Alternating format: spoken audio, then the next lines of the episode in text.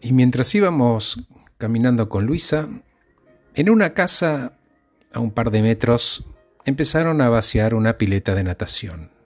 Y el agua caía del cerco a la vereda y de la vereda a una zanja de tierra. Entonces me detuve y le dije, para un minuto, Luisa, mira esto. ¿Qué H? El agua, le digo y se la señalo. Sí, ¿viste? Qué enchastre que hacen, ¿no? No, no, vení, mira bien, Luisa, fíjate. Fíjate el agua cómo corre por la zanja.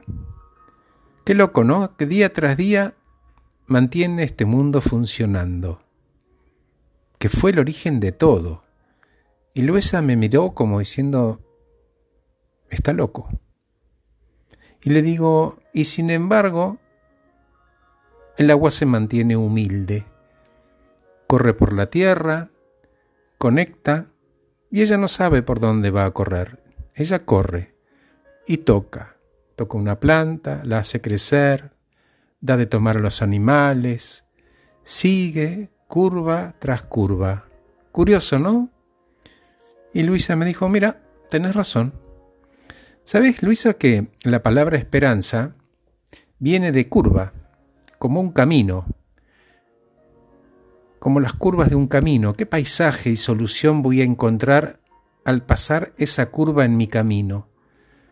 Y el agua, como la ves, al tocar esa planta, ese animal o a esa persona, los mantiene vivos y no pide nada a cambio. Toca la vida de los seres vivos y transforma sus vidas. ¿A cambio de qué? De verlos crecer, de florecer, de andar. Luisa estaba en silencio y agregué, Fíjate, no se impacienta, sigue y sigue y sigue, y cuando encuentra un obstáculo, si no lo puede rodear, de alguna manera el agua encuentra una solución. Mira, sin la fuerza y sin conflicto. ¿Qué hace? Espera y junta más y más y más, pasa el nivel y sigue su viaje.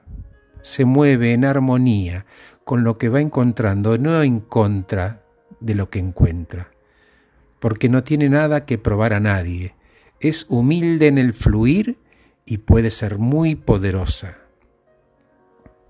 Donde tiene lugar acelera y mientras va fluyendo, de nuevo le da de tomar a las plantas y capaz a algún perro que pasa. Fíjate cómo el agua está abierta al cambio, ¿no? Ahí la ves líquida, pero puede ser dura como el acero o frágil como una nube, se adapta para poder permanecer por millones de años a pesar de nosotros y de los desastres que generamos, el agua es flexible. Capaz si en tu día a día te encontrás con un obstáculo dentro o fuera tuyo, pero a preguntarte qué haría el agua. Entonces, Luisa, querida, si queremos permanecer, me parece que nos conviene ser flexibles. ¿Seguimos caminando o volvemos? ¿Qué te parece?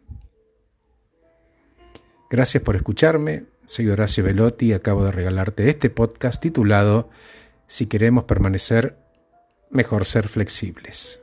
Que estés muy bien.